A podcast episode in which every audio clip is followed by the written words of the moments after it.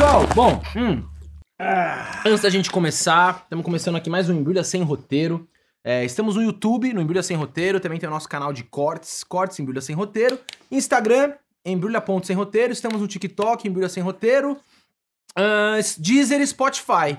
Então não esqueçam de assistir, de compartilhar, de curtir e comentar para gerar bastante engajamento. É isso aí. E hoje nós estamos aqui com Felipe Solari, tá? mega apresentador, já trabalhou na MTV, ESPM, Esporte Interativo, vários outros canais, é, várias emissoras muito, muito legais.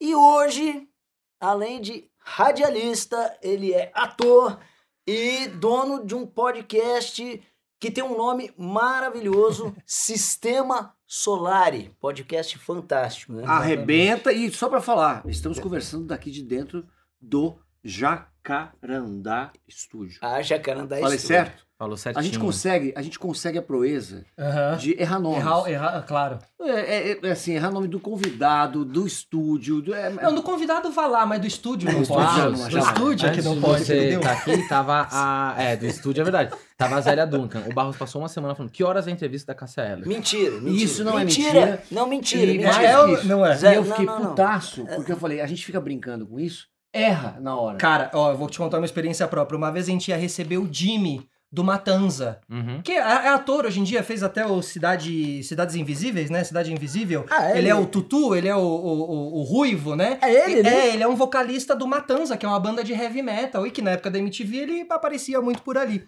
E no dia da gente entrevistar ele, eu ficava brincando que a gente ia receber o Vini, do Mexe a Cadeira. E ele era o Jimmy. E eu tanto brinquei, tanto brinquei, que na hora do ar eu chamei ele duas vezes de Vini.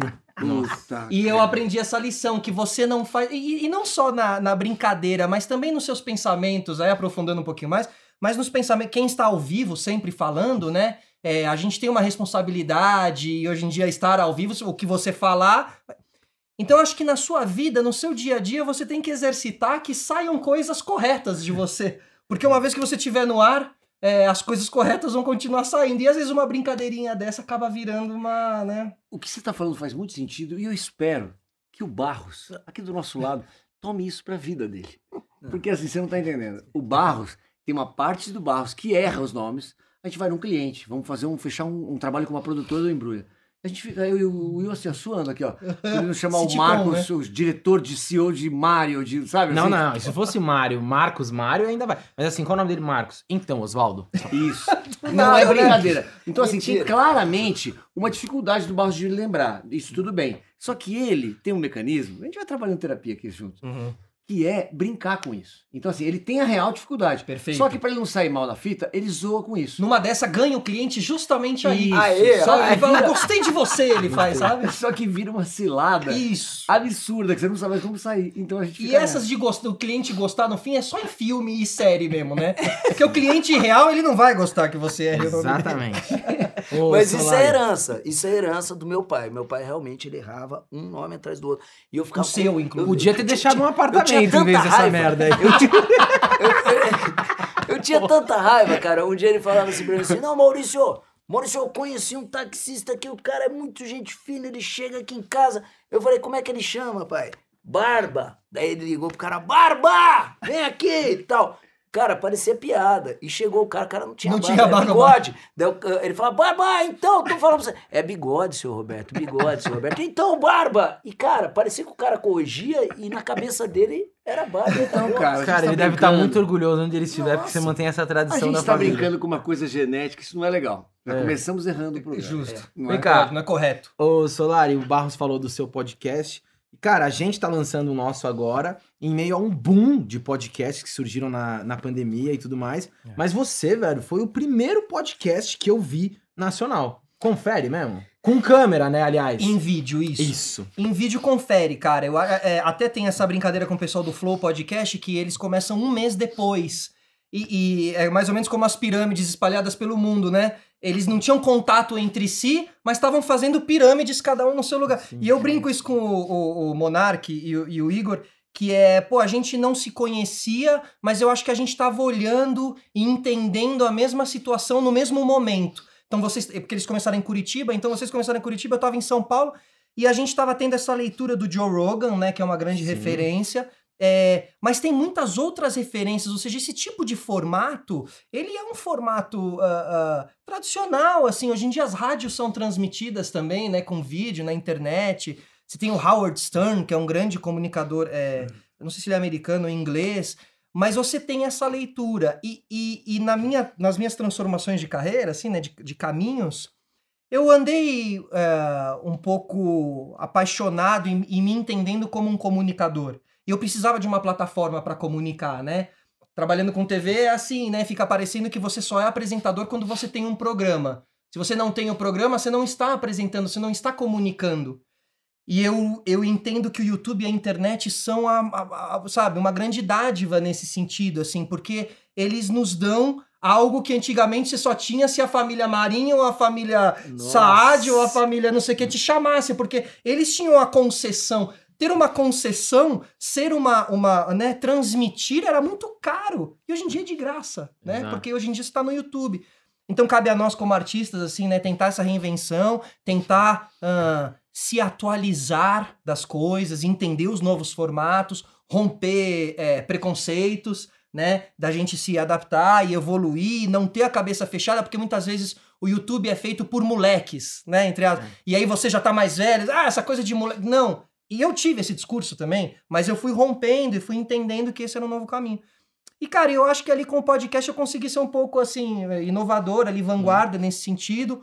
Eu brinco que eu só fiz um podcast que eu tinha um bom nome, que era o Sistema Solar. Nossa, bicho. E realmente falou, cara, é- preciso fazer alguma coisa com É esse nome, bom. sabe? Sim. Assim, é um nome legal e tal. E eu acho que, cara, sabe, as coisas confluíram pra encaixar tudo. Eu me encaixei como comunicador, é um caminho que eu gosto. Ricardo Boechat, pra mim, é uma grande referência, é um lugar que eu gostaria de estar.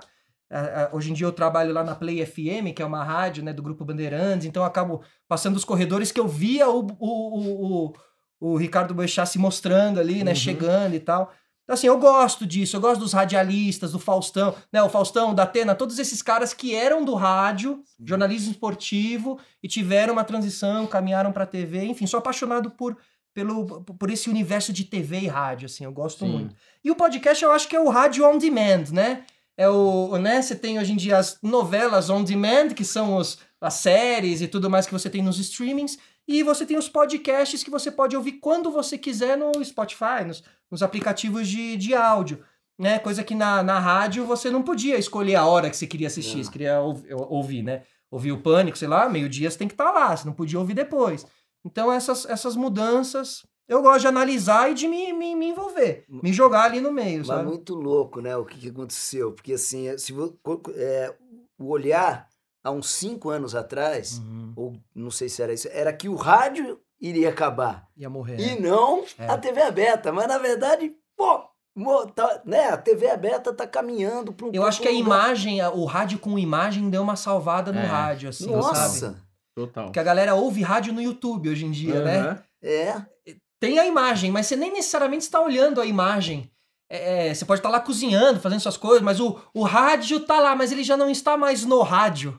É. Ele já tá numa outra Mas plataforma. você é impressionante correndo, a força. Você correndo. A força do, do, Do áudio. Ué, o Will tá fazendo, gravou há pouco tempo uma radionovela. Ficção. A- de- As coisas estão. A, a força Nossa, é da, uma da- da- adaptação de Dostoiévski, inclusive. É, então assim, tem uma, uma, uma coisa que mesmo tendo a imagem, não duvido que é uma mudança, Aham. mas o que o Balsta fala, né? Não, é, você é vai um correr. O resgate. valor do áudio, É com um certeza resgate, é um né? resgate. Bicho, com você vai certeza. correr, cara. Acabou. É, Vo- Você, você tem ali uma hora em que você tá correndo e se informando de que alguma você coisa quiser. que você quiser. E- e Você pode fazer um curso no podcast. Você já gosta de empreendedorismo. Ache bons podcasts de empreendedorismo e vai correr ouvindo empre... Exato. Você está fazendo um curso, você, tá, você, tá, você está se engrandecendo nesse sentido, né? E, os, e, os, e as audionovelas, né? Essa, essa ficção. Porque primeiro que você pode fazer o orçamento que você quiser no podcast. Você pode passar por cinco países, você pode ter 10 explosões e você não vai gastar dinheiro. Porque, Verdade. né? Uhum. Ent- Então é um bom lugar para se testar, inclusive formatos e pilotos, né? Tem muita série nos Estados Unidos que veio de um podcast. Caraca. Tem a Homeland, que é com a Julia Roberts, Sei. que primeiro foi um podcast, deu certo como Você tá podcast. É, Mas era podcast sem imagem. sem só- imagem. Aí o streaming, a galera do streaming Tipo o ouviu, Cid Moreira lendo a Bíblia. fez Caraca. sucesso. É tipo assim, hoje em dia teve uma do seu Jorge, né? Que ele fez Teve. com. Então, digamos que. Ou aqui Ele você Mel fez. Lisboa, né? Isso, então, digamos que faz-se o podcast, o streaming ouve, dá uma boa audiência no streaming, a pessoa fala: olha, cara, o piloto. Ele é feito via áudio, entendeu? Ele é um tipo de teste, entendeu? E É, muito Ah, e barato, e menor barato. Muito barato, né? barato. Porque É. você ju- junta ali em uma semana, sei lá, três dias você já gravou uma Isso, série inteira. Isso, coisa que, que a gente fazia lá, né? O, sei lá, o piloto ou o monstro da- do rolê. Mas o piloto mesmo, tinha que ir, tinha que filmar. Tinha que... É. Ali você tem um primeiro. Não é, não é o roteiro e não é o, o piloto. É um, é, um, é um meio do caminho. Você tem as É um vozes. ensaio aberto. As intenções, um ensaio aberto, exatamente, exatamente. Um ensaio aberto on demand, Exato. né? Você fala, tá aí, ó, o nosso ensaio aberto, tá aí. E, Eu- e é muito louco. A cara, Não. a cara aqui. Não, sabe o já que, que é? tá- que é- não, não, acho Pô, que assim, do no- nosso novos grupo, sendo bem sincero, assim, o, o Will, até por ser mais jovem, é, é mais antenado. Sim. Eu demorei pra entrar no Você tá me universo. elogiando tem uns três programas, cara. Você quer alguma coisa, né? coisa, Dinheiro. E Tem você um tá normalmente você vai tá bonitão de bota. Ah, ele, O vai final colo- do ano tá chegando, você É. sabe? ele vai colocar Não. uma cena pra você aprovar, né? Porque a gente- aqui a gente é assim, tem que ter dois seduzir, votos pra, pra Entendi, Se claro, vocês querem a essa maioria, cena, tem que pelo menos ter um, voto, tem- é um voto. Justo. Aí rola. Aí você fala, um. é, aí você fala, essa cena aqui é mais a cara de fulano, nessa semana eu vou bajular ele. Não, você bajula. Mas é que o lance é que, assim, de verdade, é um olhar que eu, não posso nem usar a palavra preconceito, porque era uma. Isso não, não, não fazia parte. Era desconhecido pra você. Isso, não é uma coisa assim, ah, tá, é, é, não quero. Não, era. E eu tô vendo, cara, quando a gente lançou o nosso, a gente recebeu ó, de amigos. Cara, eu ouço o podcast, vai ser o máximo vocês fazerem. Então, assim, a- é, o mundo já tá tomado por isso. E tem uma coisa que me dá um pouco de. Que é, é, é, é tudo muito rápido. Tipo, você tá contando já 300 histórias que eu já não fazia em 5 minutos de papo. eu já, já tem filme e série que tá sendo feita por causa disso. É, o mundo mudando numa, numa, numa velocidade assustadora, né? Você já tem alguma. Você já entende. Se você já chutar um caminho. Porque você também é um cara que a gente vai falar sobre isso, que tem uma história de vários braços. É muito aí, né? plural o Solari, a sua carreira. É muito Isso. legal isso. E parece que encontrou um caminho forte agora Aham, nisso. justo. E dentro desse caminho, você já vislumbra outras coisas, como Já. projetos? Já. É, Cara, eu, eu acho que assim, né? Isso se dá na, na- na necessidade do constante movimento, né? É de.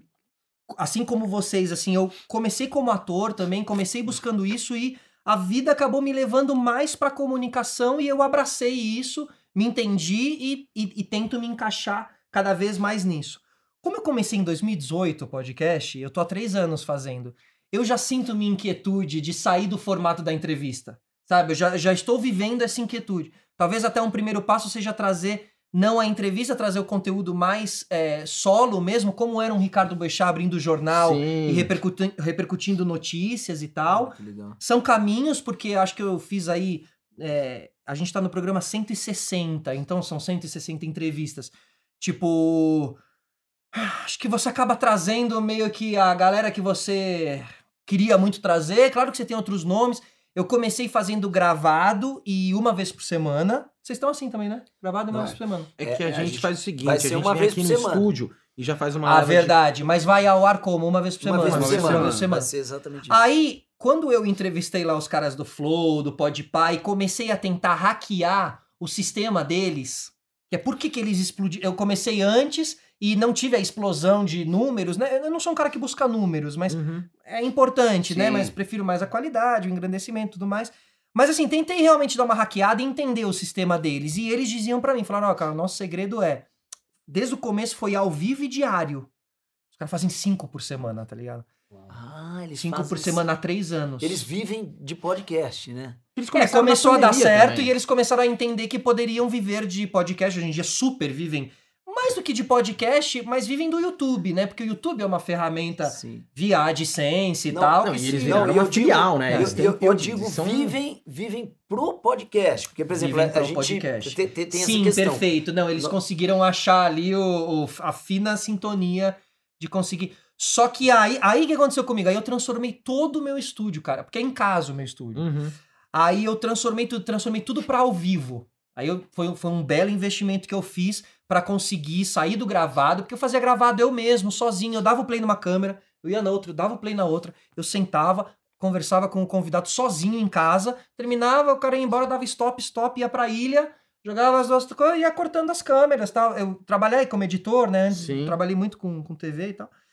Aí, aí não, eu tive que mudar tudo e transformar no ao vivo. E aí eu fui buscar isso, eu fui buscar três entrevistas por semana, quatro por semana, não sei o quê. E aí, cara, eu me vi entrando numa, num- eh, querendo copiar um modelo e querendo buscar algo que Aham. deu certo, mas deu certo pra eles, funcionava, mas funcionava pra eles. E aí é onde a gente tem que sempre tomar cuidado, né, do funciona pra eles, mas o que que funciona pra mim? Sim. Nada contra o que funciona pra eles, mas eu Claro. quero saber o que funciona pra mim e tal. E eu me entendi que o que funciona pra mim é uma coisa mais bistrô, assim, sabe? Não é a, a fast food enorme, é o hamburguinho mais é, artesanal. tipo, é o pão do, do, do, do Milan cortar, sabe? Sim. É o pão, né? Mais feito com amor e carinho. Então, assim, você tenta encontrar aquilo que te, te deixe motivado e que é sua paixão versus o que você precisa estar no meio Sim. e pagando as contas e tal. Então eu vivo nessa, mas você vê, né? A minha conclusão é: eu tentei ir buscar o que teoricamente dá certo como podcaster e vi que não, que cada um vai ter a sua, a sua corrida e tal. Uma coisa que eu acho muito legal aqui de vocês é que hoje em dia o podcast virou. é, é, parece que ele, ele é muito. Ser um podcaster é ter uma mesa Hum. com duas cadeiras e É. um microfone num pedestal, né? Aqui, assim, na frente da pessoa. E aqui vocês têm essa quebra de formato, porque o podcast não é essa mesa com as cadeiras. É que os mais famosos acabaram, Acabaram. sendo assim. E eles terceirizam o estúdio deles, aí todo mundo. O cara Vai fazendo paga o aluguel, Muda só a luz, mesa, né? muda só a luz. Você vê os outros podcasts, a mesa, flow, flow, flow, flow. Isso. É, Muda a luz e a, e a imagem que tá no Exato. telão, né? E, e, e eu, e eu, hoje em dia, eu, eu tenho um curso de podcast e eu dou muito bate-papo falando sobre podcast. Eu falo assim: olha, não olhe para um podcast para fazer o seu podcast. Olha, se você gosta do Red Hot Chili Peppers, teu podcast é baseado no Red Hot. Se você gosta do Poderoso Chefão, teu podcast é numa sala, num escritório mais escuro, luzes baixas. Caraca. Sabe, é, rompe o, o, o dois moleques sentados numa cadeira. Entendeu? Eu tenho defendido muito isso, assim, pra tentar fazer, provocar a galera que tá criando também uma fábrica de frustração. É. A galera faz achando que vai virar lá o podcast enorme e tal. E não consegue, eu tenho que ser, às vezes, muitas vezes apelativo, né? Vocês sabem como é assim, a internet, a mídia como um todo, assim. Como o apelativo, muitas vezes, ele é mais fácil, e mas ele é um caminho que muitas vezes, né, não é o que a gente quer buscar, assim, E sabe? você Então, tocou num ponto muito bom pra gente, que é, é, a gente já, já percebeu que nós estamos num momento na internet que existe um paradigma a ser quebrado do tipo assim, cara, as pessoas acham que pra você conseguir viver da internet, se dar bem, você tem que explodir. Explodir. É 15 milhões de inscritos, Pode é não crer. sei o que e tal. E a gente já percebeu que não, cara. Você tem o seu público ali, você tem sua relevância, você tem o seu engajamento com, aquela, com aquele público, e a gente já percebeu que até é, a maneira da roda girar, parcerias, empresas que contratam a gente fazer algum evento, alguma coisa, a gente tinha uma época que a gente falava assim, né? Ingenuidade. Cara, a gente começou muito na cara de pau, os caras do teatro.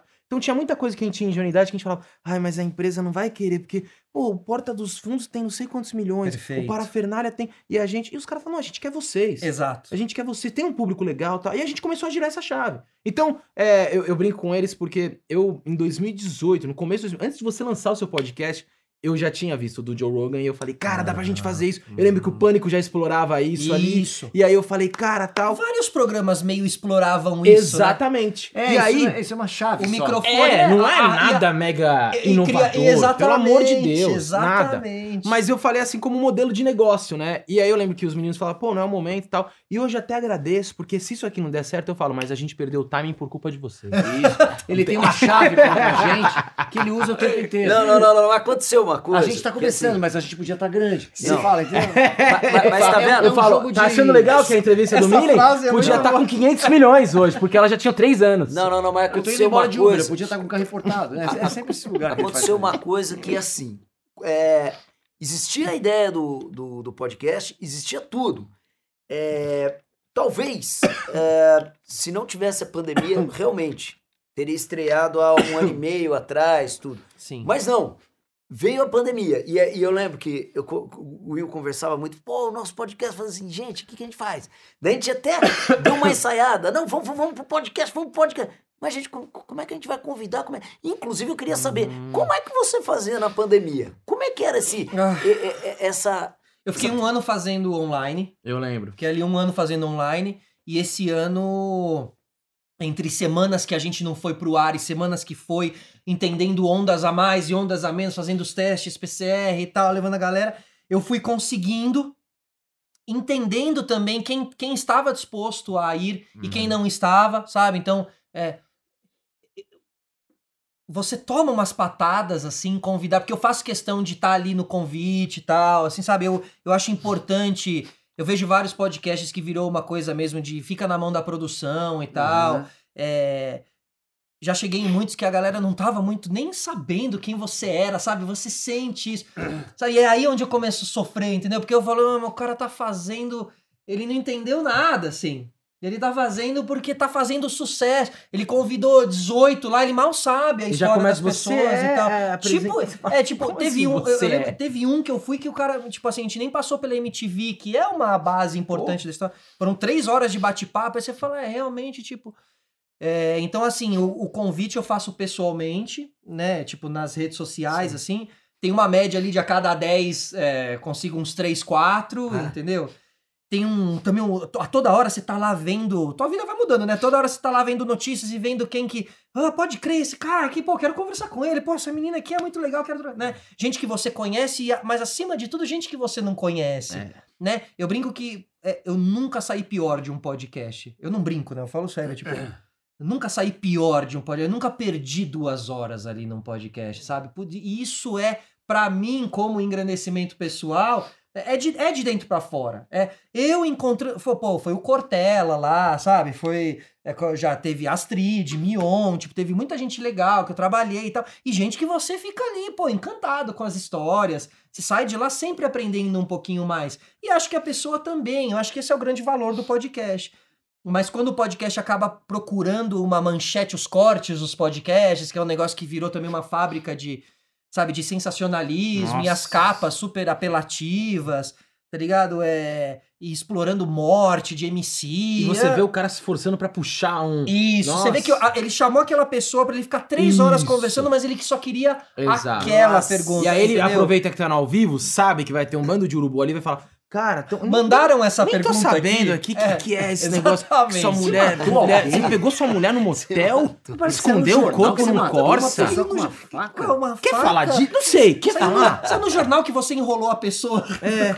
Que estranho. Cara, você foi estelionatário. Aí você deve estar errado. Mas quer falar? Que é você. Mas você quer falar sobre É. isso? É. Aí- É, te- teve um podcast que é até engraçado, dois em um, que é do, do Brian Rizzo, que é um precursor de podcast aqui no Brasil, assim, junto com o Lucas Salles, e eles têm um quadro que é o Doe um Corte.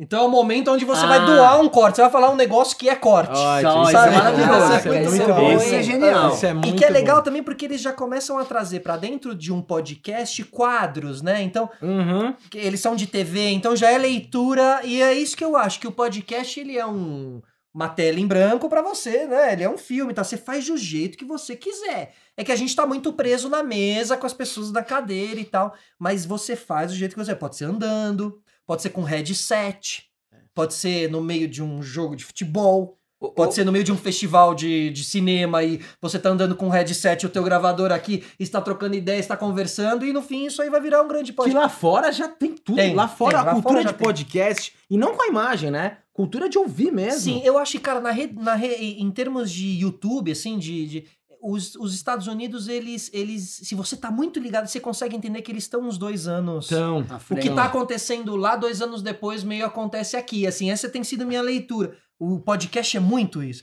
Tava rolando lá, cara, e eu ficava vendo e eu falava, mano, como que isso ainda não tá rolando aqui? Porque todo mundo lá tá falando. É. Eu já tava vendo que o Joe Rogan fazia, e eu sabia que o Joe Rogan era o cara do UFC, e Uhum. também era o cara, um humorista. Aí depois tinham outros dois caras que eu sabia que eram dois caras da música. Eu tava vendo muita gente do meio artístico indo criar o seu podcast. Exato. E eu falei, olha, meu, como é que aqui não chegou? E aí é engraçado, que aí o tempo vai vir, aí vai chegando. Vai... Mas é o que você falou, né? Aí ficou uma coisa na pandemia nichada. E é engraçado que quem fez o podcast, muita gente que usou Nossa. e abusou disso, foi a galera do stand-up, porque eles estavam completamente presos no meio da pandemia. os Não caras tinha- vivem show. pra fazer show, né? Precisavam de corte, porque eles se divulgam no Instagram, né? Eles fazem um negócio muito E eles bom. são. Te... O trabalho Isso. é texto, Eles né? escrevem texto toda. Tipo, a gente faz a sketch, o cara escreve um texto ali de 15 minutos.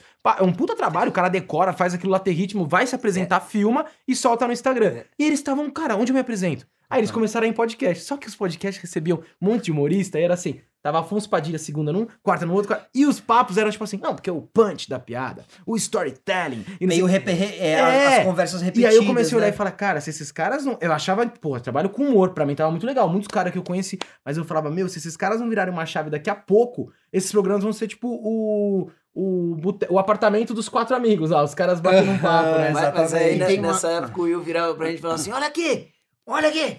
Tal podcast começou, já tá com 100 mil.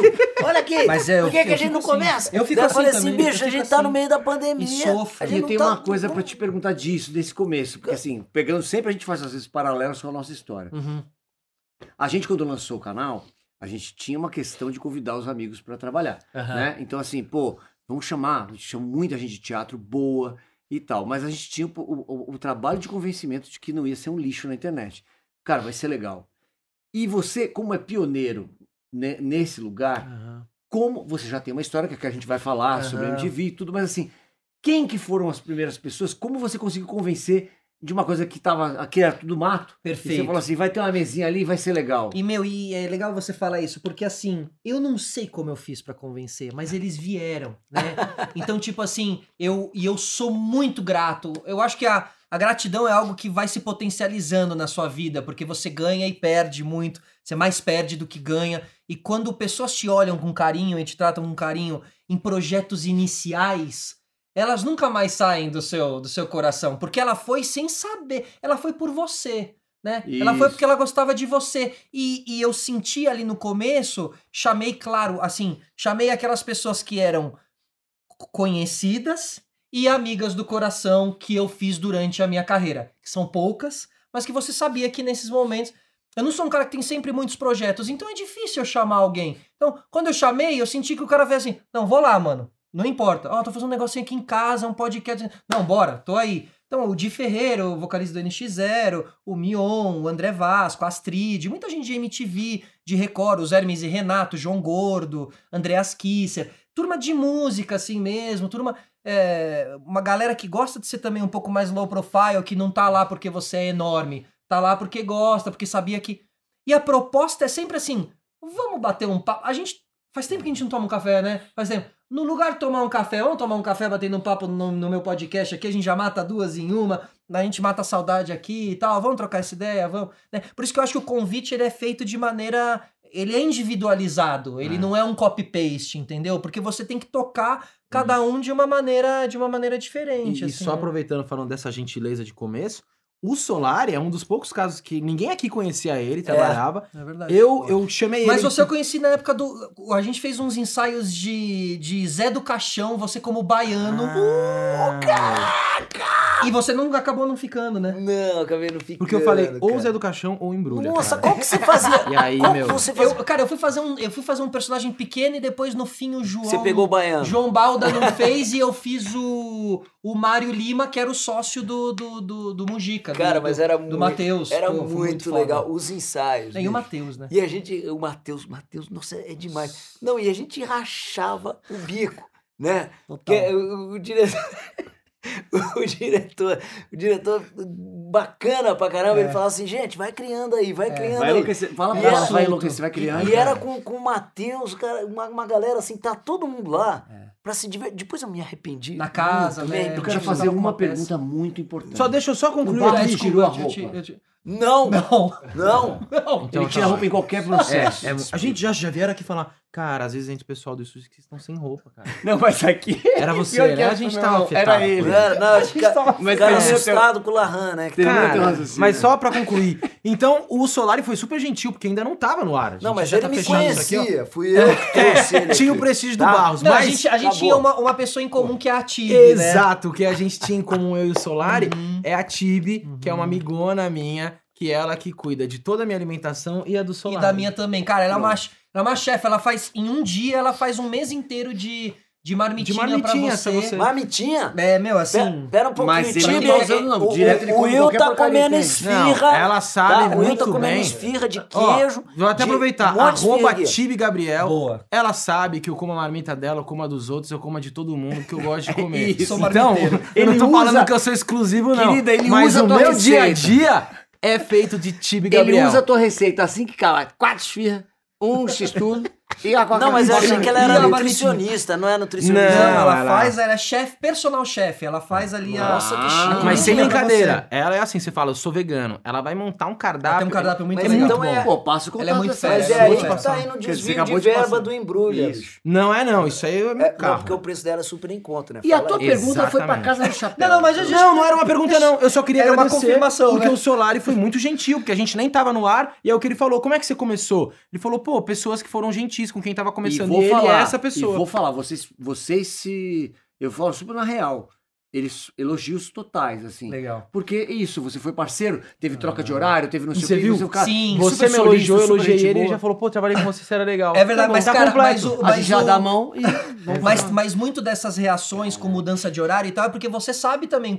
Eu sei como Isso. é, entendeu? Então Nossa, ele você- foi o cara que eu mais ligava pra você mudar de horário. Eu ali- falei, bom, ele tem um podcast, ele vai entender. Mas acima de tudo, cara, de verdade, assim, o, o, o- Tipo, eu tenho ido em bastante podcasts e tal, mas assim, eu sei da, da, da, da jornada de vocês, assim, da bagagem, e, e tinha certeza que aqui a conversa passaria por outros lugares e tal. Então, eu. é, é, até mesmo entendendo que tem muita coisa igual no meio dos podcasts, eu cada vez mais estou me interessando pelos podcasts que são diferentes, por pessoas que eu nunca encontrei, mas já acompanhava o trabalho de vocês, então queria encontrar, sabe? Então. E eu tenho uma, uma, uma- eu, eu tô aprendendo com isso que a gente tá fazendo, já foram dois ao ar. Quer dizer, quando você for ao ar, eu não sei quantos já Ah, te- vão é, ter boa, isso. justo. Mas é, tem coisas que são muito surpreendentes, né?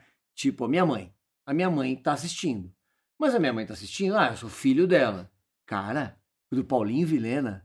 Chego no quarto, bato lá pra, pra- e ela sentada assim, ó. Isso é muito bom. Isso vai bombar. Eu não tô querendo parar de ouvir. Juro por Que Deus. legal, cara. Animada. Aí vou, vou na nossa página. Minha tia, lá de Minas. Minha mãe falou assim.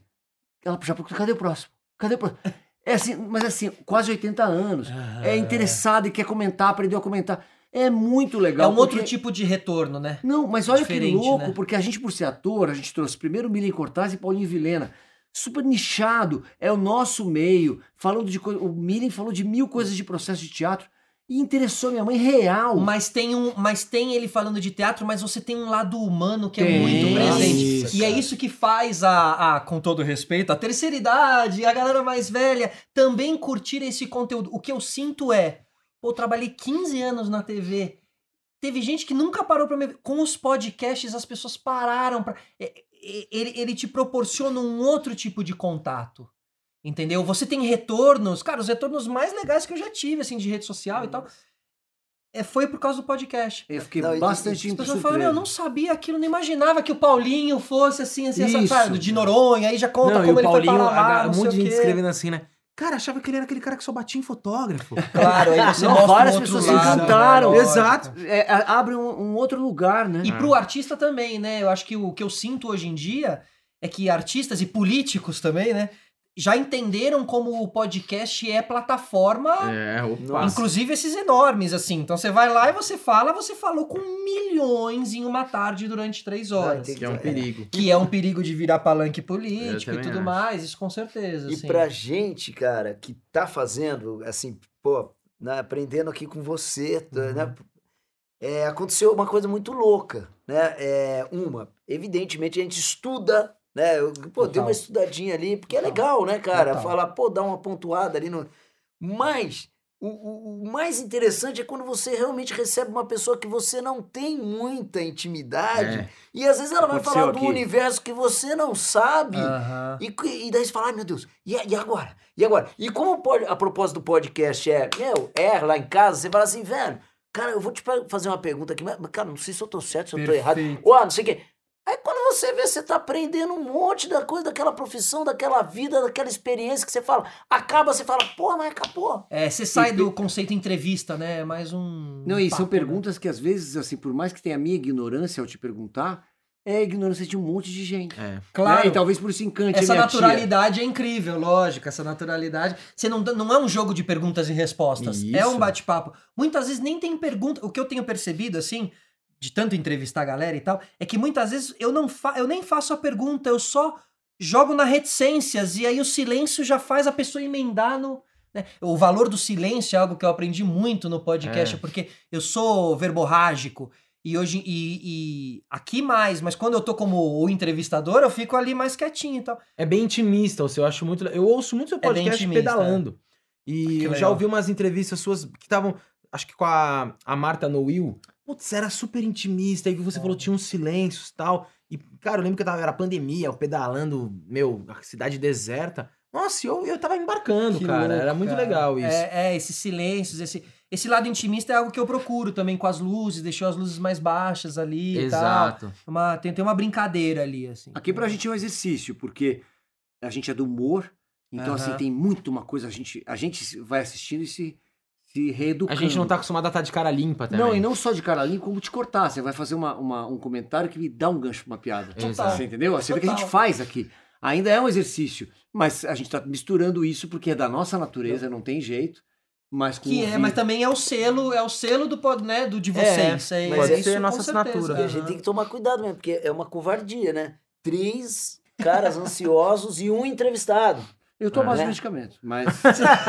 tô, tô, ó, você Pô, só pra- Toma alguns medicamentos. Mas, ó, é, chega de ficar tirando dúvida de podcast, que ele acabou de falar que dá curso e é Sim. mó sacanagem. Então, se você tá curioso, faça o curso de podcast É aqui. isso, chama Academia Podcast. Pode procurar aí nos Hotmarts. Procura vida, lá. tá Vamos falar de MTV. Cara, eu tenho uma observação que eu fiz com o Edgar, que ele veio aqui, que é muito louco. Eu sou da geração que cresceu assistindo MTV. Aham. E eu falei isso pra ele, que hoje, no Brasil de 2021, onde todo mundo, somente quem é comunicador, deu um pouco a cara e mostrou o que, que pensa nesse país polarizado, Uhum. é muito legal ver como a MTV lá atrás, que comunicou tanto com o jovem, essa galera toda, é, pelo menos pra mim, ela nunca me desapontou. Aham. Então eu vejo que é uma- um pessoal que tem, tem um- parece que tem os mesmos valores e tudo A mais. mesma e a gente base, tá, né? Isso, a gente tá fal- base. é, e a gente tá falando de, um, de 20 anos atrás, onde a gente não tinha essa pauta de o que que é politicamente correto ou não. A gente tinha um monte de coisa que nós todos fazíamos, falávamos e hoje não é falado e eu não vejo essa galera se colocar contra isso. Eles evoluem junto. Perfeito, cara. Eu acho isso Perfeito. é muito especial. É muito ser- louco, porque realmente a gente não se falava sobre política,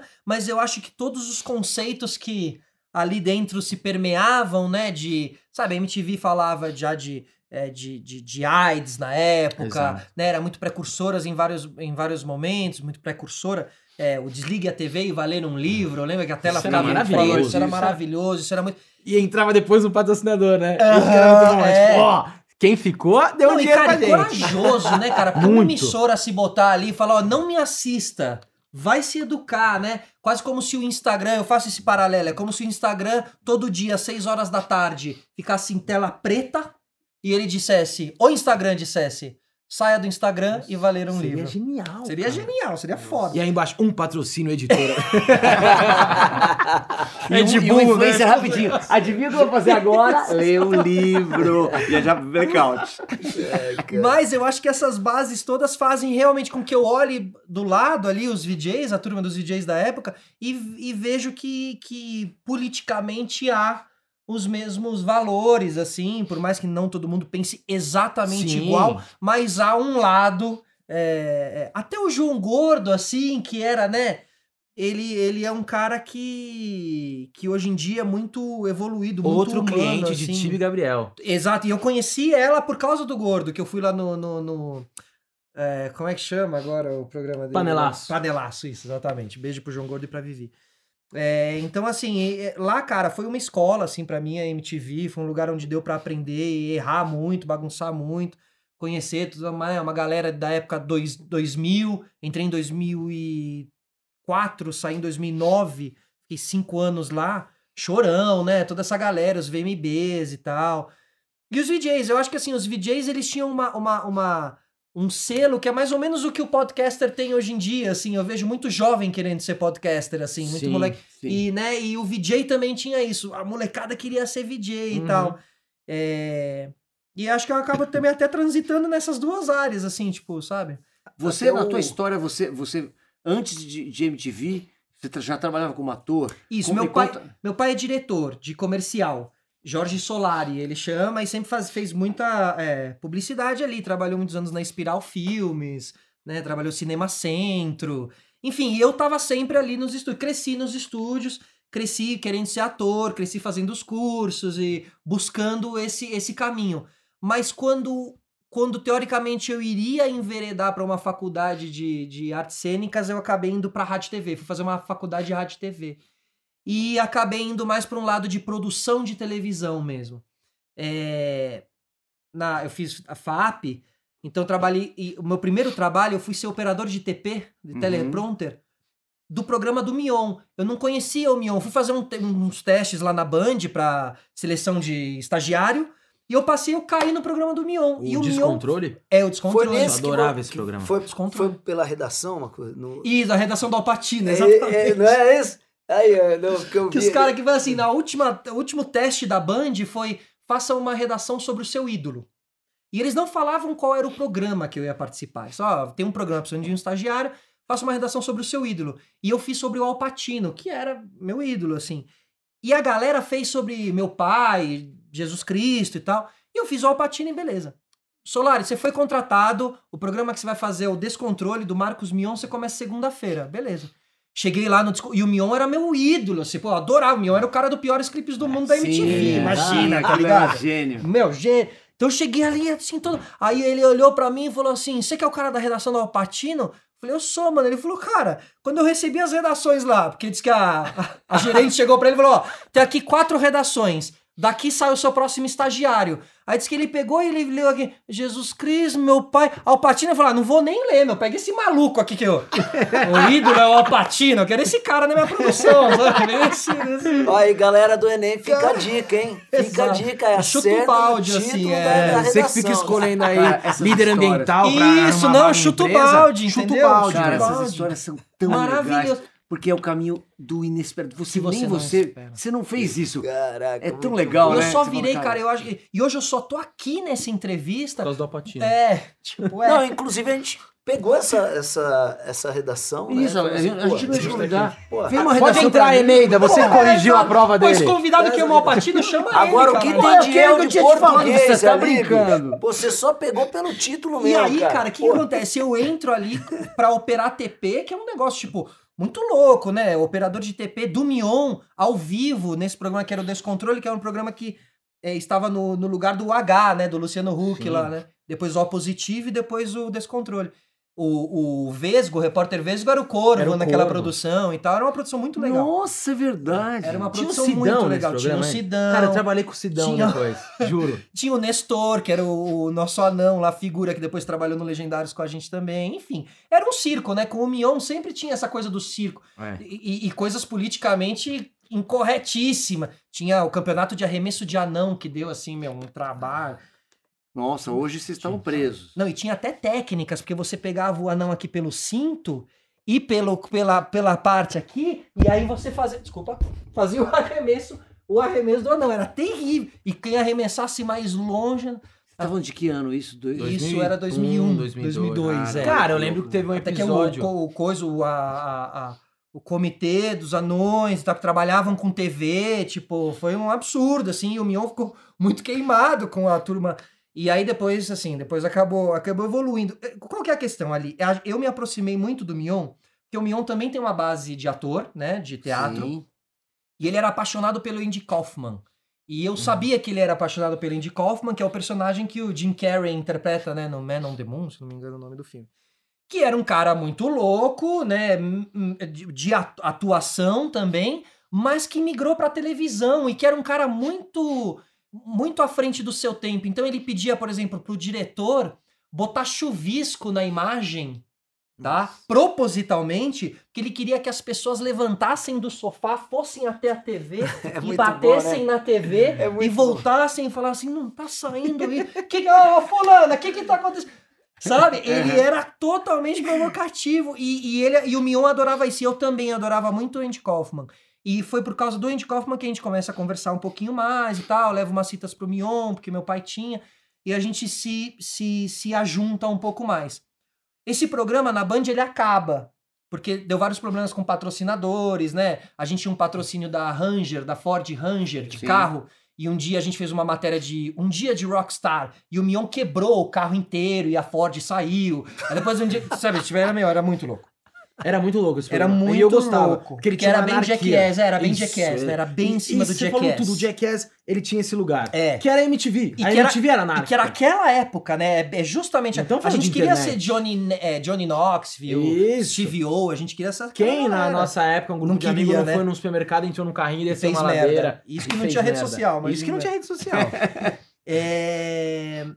E aí, cara, quando, quando ele sai, eu vou trabalhar na Mixer, eu faço um programa de estagiários na Mixer lá, passo seis meses, e o Mion volta pra MTV. Quando ele volta pra MTV, ele me liga e fala, ó, tô voltando pra MTV, adorei lá quando a gente trampou na Band, quero que você venha aqui fazer parte dessa equipe, que é um programa que a gente vai criar. Aí, cara, eu finalmente fui parar na MTV. Caraca. Que é muito louco, porque eu levei meu currículo inúmeras vezes na MTV. Eu morava três quarteirões da MTV na Rua Diana. E eu, a MTV nunca me notou. E aí você faz o caminho, né? Você vai lá do outro lado. Aí você vai parar na MTV, sabe? Como as coisas são muito loucas. Era eu, quando eu ficava vendo ele na novela, o Barros, e eu falava, cara, e eu tive que um dia fazer uma peça com eles pra eles me notarem.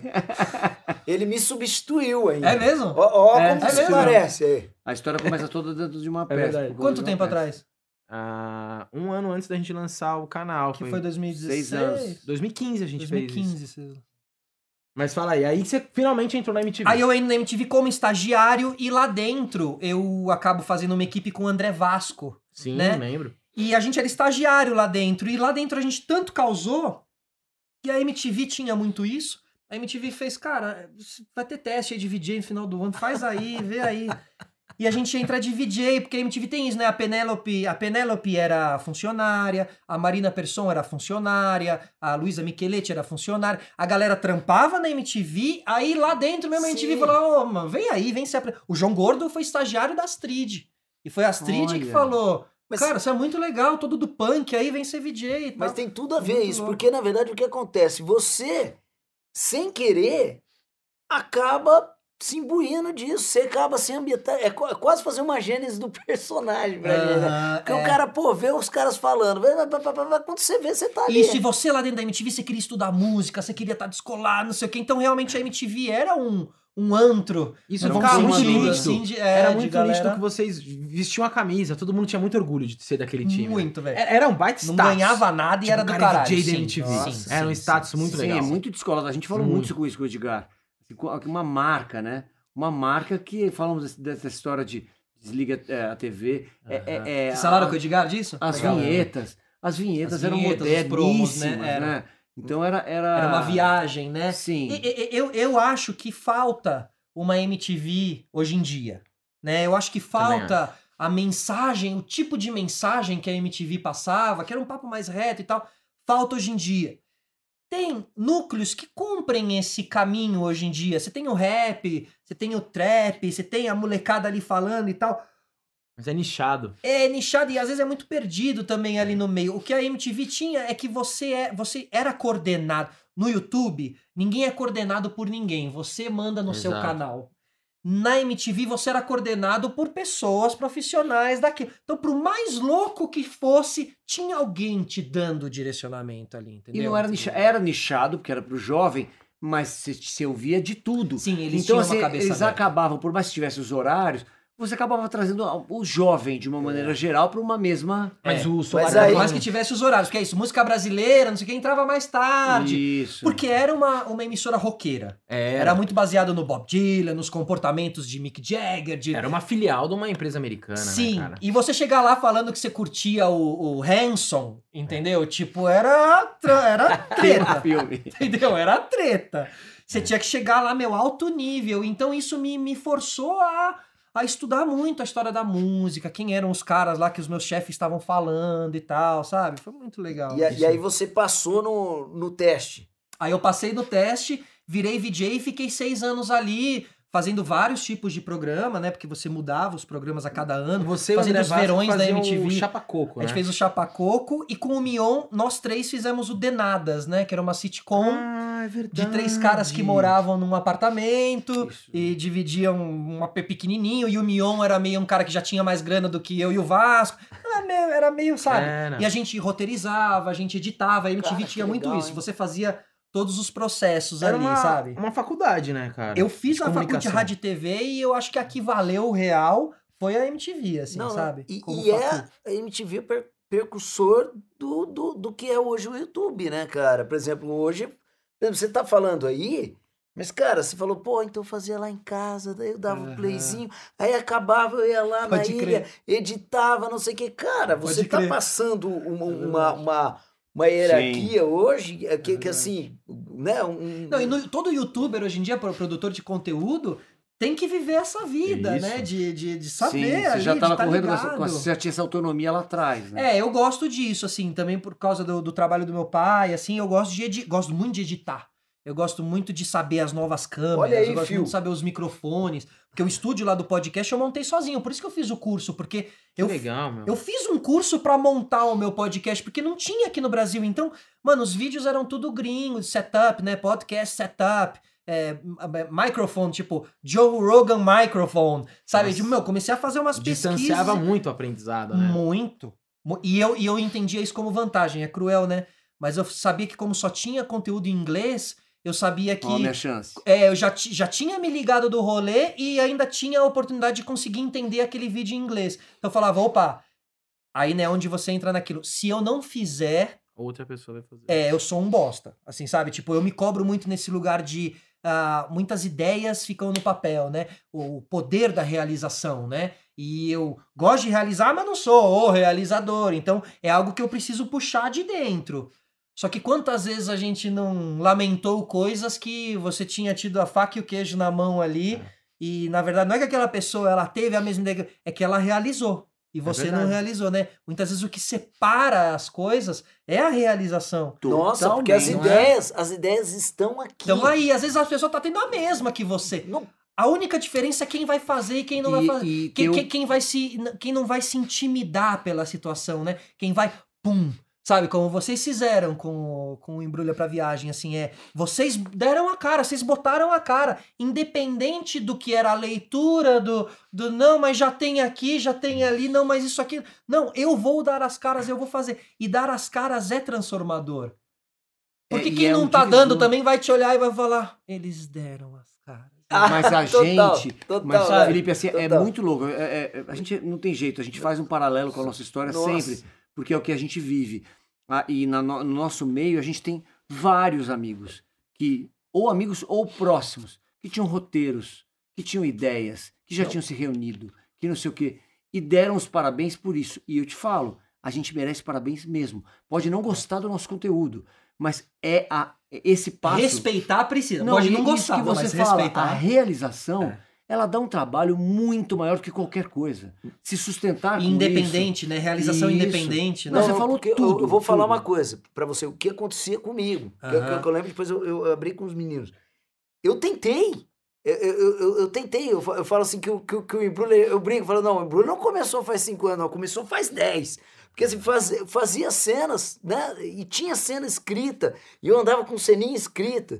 Aí tentei com, com, com uma amiga, não deu certo. Um, assim, começou muito timidamente. Aí veio Porta dos Fundos. Uhum. E eu olhava o Porta dos Fundos e eu falava assim, cara, a gente, Total. a gente consegue fazer isso. E, bicho, não tinha, não tinha, não tinha. E aí veio um espetáculo que, eu, que, o- que o Laham me dava carona todo dia. O Laham me conhecia muito antes disso. E o Laham falando, qualquer dia a gente tem que trabalhar junto. Mas ele nem sabia que seria com esquete. E aí veio o Will, e aí veio uma, veio uma tentativa, que era uma tentativa que é, é, eu achava até que seria frustrante, porque realmente eu, eu, eu fazer. Aí a gente conseguiu. Então, pra mim, o, o realizar, meu, se tá indo Ah, bem, não, se essa não é a tá. chave mas, total. mas Era o que- no, era o que no meio, no aqui, meio velho. do, do, do, do, do- da atuação, há um preconceito grande com, com a internet. Isso. Sim. Existe. Você acha que. Vocês não sentem isso? Claro, eu Você- acho, acho sente que quando tanto? a gente Sinto uma começou... resistência. Com- Tinha, Sabe e por a que gente digo mesmo Não, tinha esse ah, medo. No começo, sim, até por causa da minha idade, porque a gente, a é mais velho entrando nesse lugar.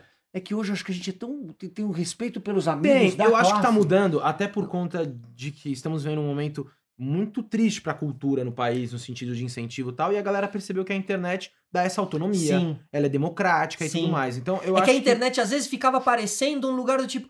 A internet era o último lugar. Pô, mas eu vou Isso. fazer na internet. É, isso aqui é. pra fazer num teatro. Isso aqui é pra estar no, no- É, na é, Netflix. entendeu? E, e- e- colocava-se lá a internet como último. E não, não é, é. Talvez eu digo isso porque, como eu sou da TV, como eu passo muito pela TV, eu sinto que há uma conexão maior com a, com a internet. Entende-se melhor o que é uma plataforma. Sim. Ela é apenas uma plataforma, como um- o teatro é uma plataforma e a televisão é uma plataforma, a internet, YouTube, eu tô falando mais especificamente, ele também é uma plataforma.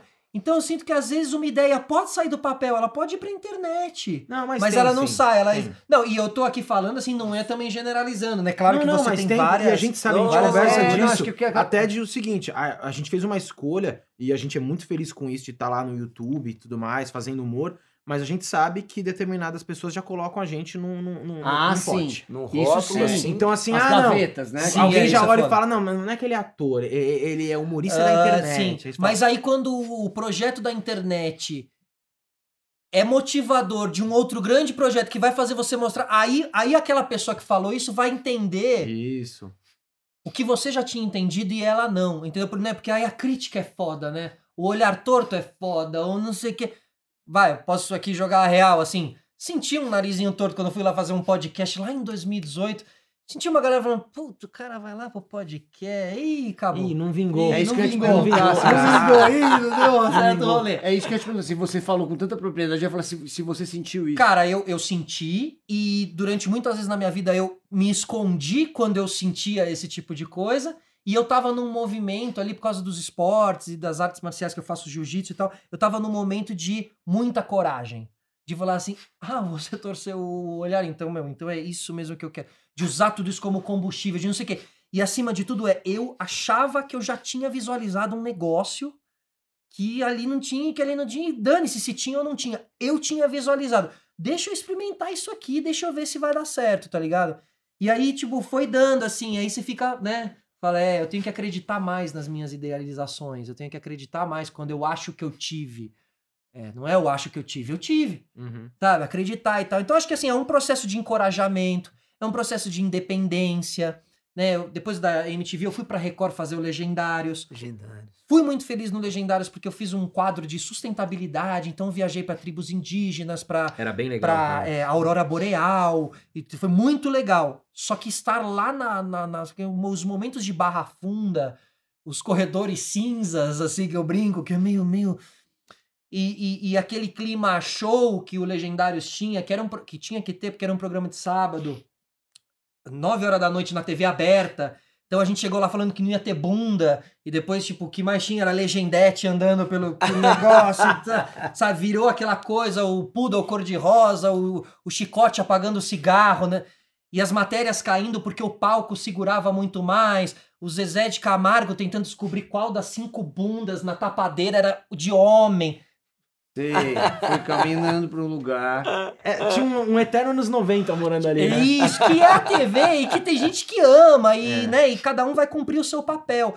O- E o Mion teve um poder ali de mutação muito grande, porque não é o que ele era apaixonado no momento, mas ele foi entendendo que o caminho para que ele sonhava era aquele, então ele fez e tá tudo certo. E uma galera do elenco, porque tava Hermes e Renato, João Gordo, Caraca. Mia Mello, né, Marcelo Marrom, tava todo mundo lá, Gui Pádua, e a gente foi broxando e foi cada um foi saindo, saindo, saindo, saindo, saindo. O Mion super entendendo o porquê a gente tava saindo, porque tinha virado um programa de palco, por interferência da Record mesmo, porque a Record entende que isso é TV aberta, e a TV aberta, infelizmente, entende que isso é TV aberta. Então não há riscos, a só sempre ali, né, vai cumprindo um. E a gente chegou lá todo MTV, e depois de do- dois meses ali, ó, MTV. Baixa a bola. Ó, esse cara aqui, aqui, que não estava antes, agora ele vai estar aqui. Ele é da Record há muitos anos. ele vai dar uma. Uma caminha. cara, uma cara bacana Uma nisso cara, tudo. que tal? Mas assim, eu super é, é, agradecido pelo processo. Foram três anos, foi um contrato longo de três anos e tal. E foi legal, gosto, mas acho que eu prefiro mais o tipo de trabalho que eu faço, uma comunicação mais, mais certeira mesmo, menos é, apelativa nesse sentido. assim. E, e ator? Trabalho como ator. Você fez o, o- o longa que o Barros quase fez. Isso era a série, né, do Zé Série, do a Caixão. série. Zé do Isso. Caixão. E, então, onde que entra isso tudo né, nesse processo? Porque aí é mais uma linha de. Não vou chamar de linha de show, não sei nem como chamar. Aham, aham. O que eu tento achar ali é um, é um híbrido onde eu possa ser ter a parte de atuação, mas trazendo a parte de comunicação também. Quem sabe um dia um espetáculo que passe por uma coisa de ondas do rádio e que eu conte um pouco a história do rádio, então eu posso né, fazer locução ao mesmo tempo que eu também estou atuando. Eu penso nesse híbrido, porque a carreira de ator ela envolve e ela pede um mergulho, uma dedicação, sabe? E, e- e em alguns momentos eu sentia que eu não conseguia entregar o que eu acho que eu gostaria de entregar. Porque a vida foi me levando para um caminho mais de comunicador mesmo. E o comunicador você não tem, é o que vocês estão sentindo agora, né? Sim. Você é você, por isso que eu bato muito na tecla. Você tem que ser um cara, meu, correto e buscar, porque se você é um comunicador, você é você, despido, um, é o teu uma nome, desgraça né? do personagemzinho pra te cobrir ali. né? Isso, exatamente. Então são lógicas diferentes e é uma lógica onde eu trabalho muito, assim. Então, acho que até hoje em dia é difícil você ir lá eu fazer um papel, né? Porque a pessoa vai falar assim, pô, mas esse aí eu já conheço de cabo a rabo, já vi 100, 100, 100 podcasts dele, né? Sei muito bem como ele É. pensa, como ele fala, como ele não sei o quê. Não, e pelo jeito que você fala, me parece que é um caminho sem volta, né? Pode Com mudar o certeza. podcast para um outro conceito. Sim, Mas mas, é comunicador. É, esse é, o lugar. Mas que eu né? sinto que é um caminho sem volta muito mais. Não, não é de formato, mas na independência. Do tipo assim, meu irmão, acabou aquele negócio de eu precisar ficar batendo na porta, falar, pô, preciso que alguém aqui aprove meu projeto, porque eu só tenho aqui, ali, aqui, né? É isso, esse Sim, lugar. mas vai ser mais difícil ver o Felipe fazendo um, um personagem, criar um negócio. Não pode ah, entendi o que você tá falando. Mas assim, o lugar da comunicação. Mas não sei, eu sinto auto- que é uma coisa assim, se vier um estalo, ótimo, não preciso provar pra ninguém. Eu tenho aqui a minha independência e vou. Sim, Isso sim. é que é legal. Essa, é- essa independência de você até poder trabalhar em vários lugares. Eu vejo muito a galera do esporte que tá saindo de algumas Que é um outro lugar que você emissoras. muito bem. Sim, eu também. gosto bastante. É, mas eu vejo a galera saindo da ESPN, por exemplo, e fazendo seu canal do YouTube, criando uma independência enorme, Exato. Conseguindo várias coisas. Então um eu acho que assim. nicho que tem um público enorme, E, né? cara, e o nosso meio mudou muito, né? E, e eu tento ter essa leitura e trabalhar com mais é, calma dentro dessa leitura, com menos ansiedade, a coisa do contrato, da emissora e não sei o quê. E a gente vai entendendo que cada vez Se mais tá aqui, não a gente pode estar pode, lá, não pode fazer isso. Nossa, vai- vai pra gente. pode estar no YouTube. Exato, Nossa, isso era. Pra gente isso mudou muito, cara, assim, da- da- do, do- ator também, né, da- dessa percepção do ator, de, Aham. de você querer também mostrar o seu, seu trabalho na mídia, não sei. Quando veio essa possibilidade de, de YouTube, não sei o quê, olha aqui, a gente tá acontecendo, cara, a gente tem uma... E eu uma pequena acredito que emissora a agora. partir disso, muitas coisas acontecem, Ah, entendeu? sim. Tudo pode acontecer. Alguém que tá precisando de um elenco, alguém que é marca, alguém que não sei, sabe?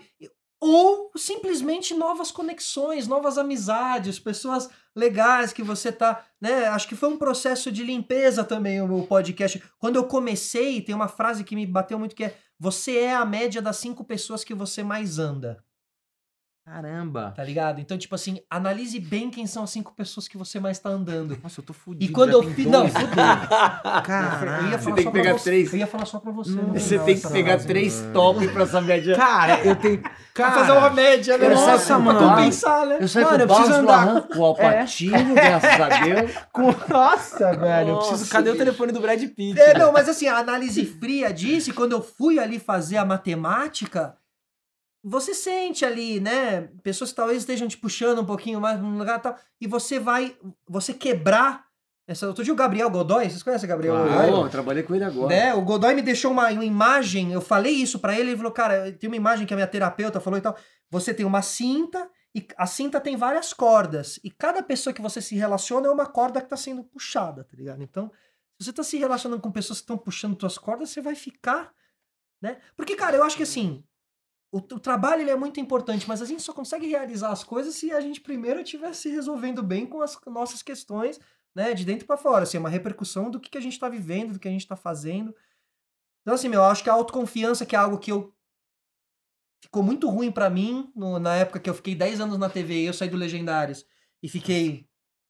Saí do Legendários falando, não, tô 10 anos na TV, alguma TV vai me chamar, vai vir um convitinho aí, eu vou Sim. fazer e tal. Aí, um mês, dois meses, três meses. Aí, né, você começa a ficar mais fora do radar, aí não sei o que, você, oh, fuck, né? É. Aí eu fui, fiz uma produtora chamada Guilhotina Filmes, junto com o Pedro. Sei. A gente dirigiu alguns curtas e um Ah, longa-metragem. Pedro. A gente dirigiu o Cordel de Trancoso, que é um documentário que conta a história de Trancoso e tal.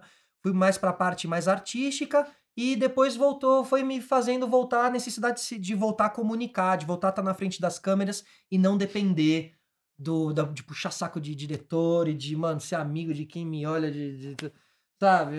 E aí, então, assim, a força motora do teu trabalho. Teu trabalho não vai ter o que dizer, meu. Não tem amizadezinha, não tem chopinho no barzinho pra poder fazer o filme, pra poder fazer não sei o quê. Foda-se. Vou fazer lá o meu trabalho. Se você não vai olhar o meu trabalho, a galera vai começar a olhar, eles vão começar a falar que é legal e vai chegar em você que é legal. E aí, meu, e aí eu trabalho nisso, entendeu? Porque assim eu consigo ser mais feliz, sabe? A força de um público. Às vezes o público pode te colocar num lugar, o cara não tava te olhando com carinho, mas o público foi acontecendo e não sei o que, bateu aqui, viralizou no WhatsApp, papapá. E, e você vai mudando a chavinha da pessoa. É. Porque ela tá só tratando bem quem toma o chopp com ela. Tô falando de uma, sabe? Sim, mas entendem? tá, batendo muito isso. Sabe, mas você tá falando, meu, aí você já subverteu, você falou, então tá, você vai jogar esse jogo, então daqui, lá na frente a gente se encontra. Eu não vou fazer aqui esse caminho aqui reto, que é até mais fácil. Eu vou fazer isso aqui, ó, e lá a gente vai se encontrar. E quando a gente se encontrar, você vai fazer, oh, e tal. E aí as coisas vão fluir da maneira que deveriam ter fluído sempre. Então, assim, eu tenho acreditado muito na força motora do trabalho, na, na introspecção das coisas, assim, deixa eu fazer, deixa eu acreditar. E hoje Meu. você é você? Ou é você e uma equipe. É uma equipe. Que que é- é? Sou eu e o Léo Sui, que é hoje em dia um cara muito responsável por podcasts. Ele era um produtor de conteúdo, fazia canais, ele começou, é, ajudava a turma do Desimpedidos. Uhum. Ele era um videomaker, tá? Quando ele entendeu a explosão do podcast, ele entendeu que ele poderia, no lugar de ser um videomaker, ser um podcast taker. Sabe? tipo, um Sim. cara que faz podcast, que monta estúdios e que tá. Então, hoje em dia, ele montou o estúdio do Podpah, do Flow Podcast, ele tá sempre ali dando a consultoria pra essa galera e tal. E ele é o cara que faz o corte de câmera pra mim ao vivo no programa. Ele faz também o canal do Ale Oliveira, Sim. Né? E então ele trabalha com, mas eu gosto de eu gosto de equipe reduzida assim, Não, tipo, sonho. trabalho assim mesmo, como é uma e eu tenho essa oportunidade de, de conseguir ter colocado o podcast dentro de casa, porque o espaço cabia e fazia tal, né? É, então assim, nesse sentido, eu isso faz com que eu consiga ter uma equipe reduzida. O fato de ser dentro de casa, eu aperto os botões ali e acaba rolando assim. É, Ô, Solari, você pensa ainda em, em voltar é, a al- algum trabalho na área de esporte e tal? É um lugar que é você. isso é. É. Cara, porque era muito legal. Eu você- tenho medo de me limitar no esporte, mano. Em que sabe? sentido? De virar o cara só do esporte, de ter Entendi. que passar a Porque- semana inteira assistindo o jogo. Esse é um problema. eu, eu gosto, eu amo, mas tem semana que, mano, Tá. Uhum. quero ver Ted Laço, entendeu? Tipo agora, por exemplo, Cara, agora. falaram que é o Gabriel Não, Godoy, assiste, inclusive. cara. Mas, é, é o que? É Apple TV. Apple TV. É 9,90 por mês, vale a pena, vale a pena, vale a pena. Não perca. Ó, nossa. Inclusive, eu trouxe aqui a Cara, e programação ele da tá Apple lançando TV. essa também. O convidado traz o merchan dele no podcast. Ele terceiriza. Ele fala, cara, Não, e eu ele- tô indo no isso. podcast. É. Segue o Media Kit deles. Ele, ele Vou- joga. Vocês querem que eu ele jogue no na começo? nossa boca. É. É, é muito mais. é Alô, muito Paulinho Vilhena. Só você. É, o Paulinho também, né? Chegou com a cervejinha dele. exatamente. Você trouxe a cerveja. Não, maravilhoso. Cara, vocês são uma gangue. Ele me fez fazer uma propaganda da Apple TV. Cara, É maravilhoso. você, Mas só é tá na você Apple que TV, tá ainda bem que é só representando 9,90. eles. É é você que é o representante de São Paulo, né? Então, Cara, ele falou aí. O Gabriel? Godoy. Então, então ele guarda assim. Aí você fala, cara, muito você, vai, você tá pensando em voltar? Falando em esporte, galera, você já viu o novo site do Lance? Não, e é engraçado que ele tá falando com você aqui, mas ele joga um pouquinho pra câmera. Não, tá só na. Mas, Cara, Que vai dar um 9,90. corte. Olha, Isso aqui dá um rio. É aquele do, do Jim Carrey lá, o filme, né? O, O show de o show de Truman. Truman. Não, e olha aqui, ó, que ele só faz aqui o olhar. Aqui, ó. Não, ele tá só 9,90. É o 9,90 ele jogou aqui, ó. Mas ele É o trouxe pra cá. Jequiti dele. né?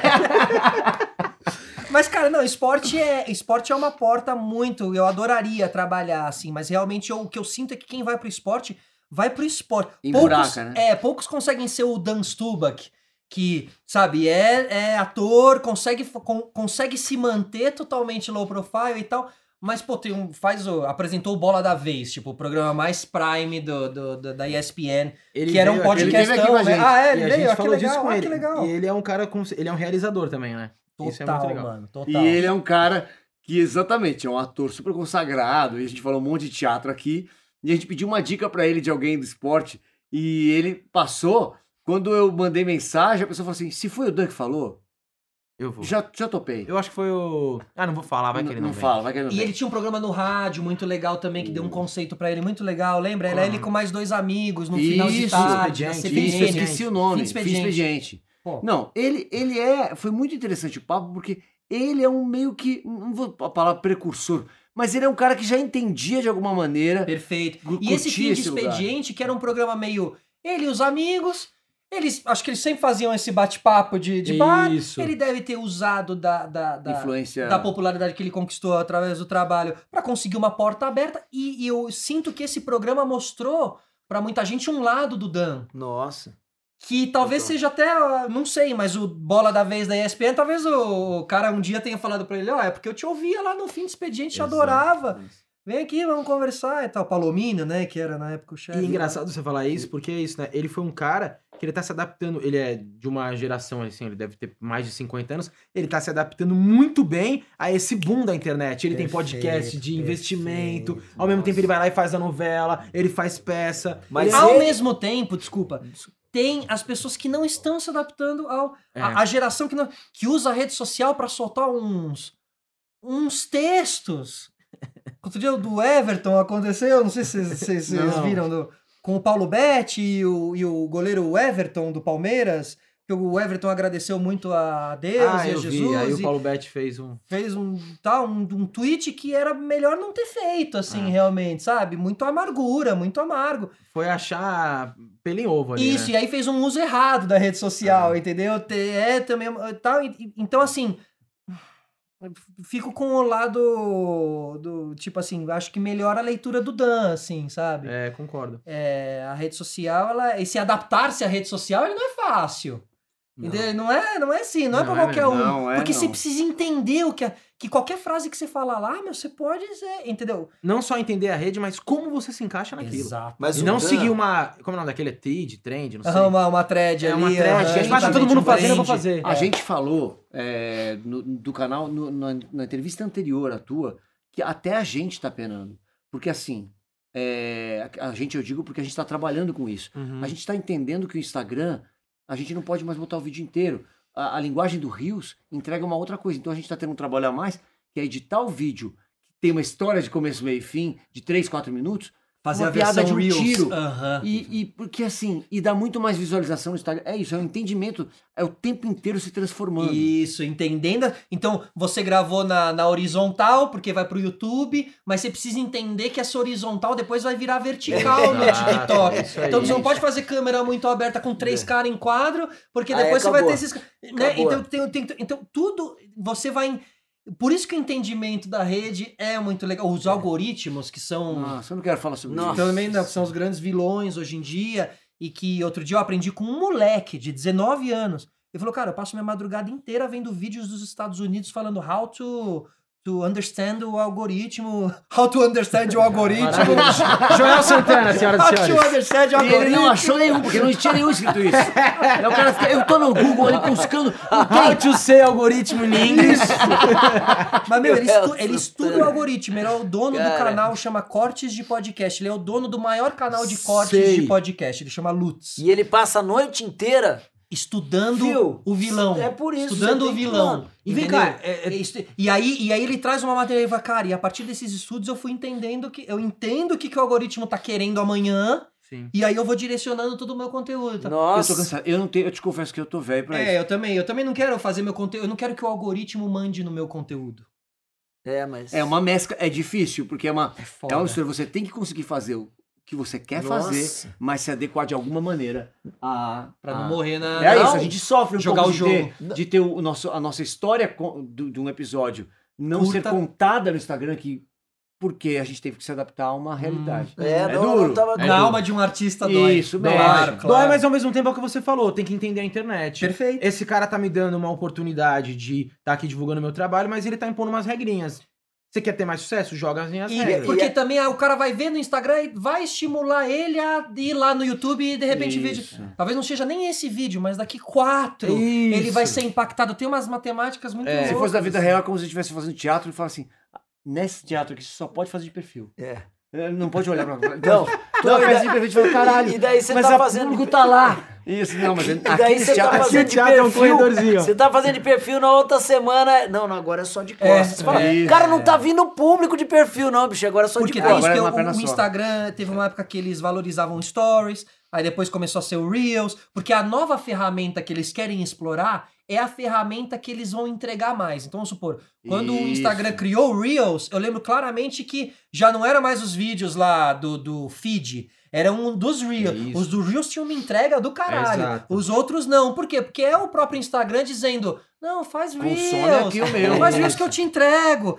Então você tem que entender o, o, Exatamente. né, o advogado do, do É diabo. uma, aí, grande, uma criança amigo do- mimada e que você tem que fazer as vontades dela. Pra Solari, O mano, Instagram é uma grande criança mimada. deixa pra galera aí as suas redes aí pra todo mundo te encontrar. As minhas redes são Felipe Solari em todas as redes. Aí tem Twitter, tem Instagram e tem TikTok, é Sistema Solari. Procurou ou é Felipe Solari ou é Sistema Solari. Mas entra lá no YouTube e confere o nosso podcast. Tem um monte de entrevista feitas desde 2018, tem bastante coisa legal lá. Muita coisa Tem bacana. bastante Muita, coisa. muita E, e coisa. sério mesmo, segue mesmo, foi uma baita referência pra gente aqui. E aquele quadro, aquele cara que já acha que o programa vai. aquele tem- quadro que tem. já é sucesso. Vamos lá, traz a banheira. Ah, aquele quadro que já é sucesso, que é quando o nosso convidado indica aí uma rede, um, um perfil no Instagram aí pra, pra, pra galera seguir, um que você olha e fala, pô, mais gente devia conhecer isso aqui. Eu mandei mensagem ontem pra você, pedi Isso, pra você isso. escolher um.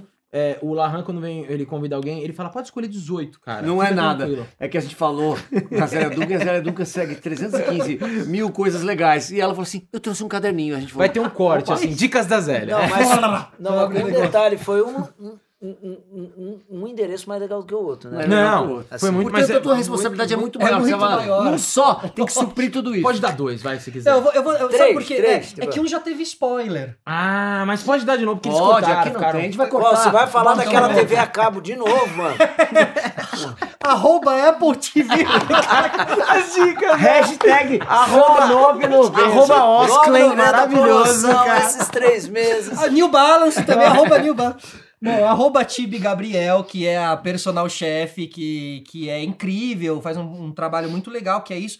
Ajuda quem é meio desorganizado com relação às comidas. Nossa, vou- Às vezes a gente fala que personal chefe fica parecendo uma coisa que é, ó, é intocável. Não, não é. Tipo, é legal mesmo o trabalho, dá, conversa lá com ela, ela vai passar o cardápio, os valores e, e vale a pena porque é um mês comendo bonitinho. É, é a sua cuidando da refeição. saúde, que é muito importante. Exatamente. É, cara, numa boa, na hora que você fizer a matemática, se você é uma pessoa que come todo dia num quilo num PF, você vai gastar muito Ou mais. nos, nos aplicativos de comida. Nossa, esquece, iFood, vale esquece. muito mais a pena fazer com a Tibi, tá? Legal. E aí o, o outro eu vou na mesma linha que é o projeto do, do João Gordo, com a Vivi Torrico, que é a esposa do João Gordo, e com o pa- o Padre Lancelotti, que é o Solidariedade Vegan, que é esse trabalho que eles fazem com os moradores de rua, levando comida, marmitinhas vegans, né? Veganas, porque eles são veganos, então são as marmitinhas e, pô, fora marmitinha, tudo que você possa imaginar de ajuda aí pra galera que tá ali pelo centro da cidade, Cracolândia, é, é, a 13 de maio, né, que é onde o João Gordo tinha lá o restaurante Panelaço e tal.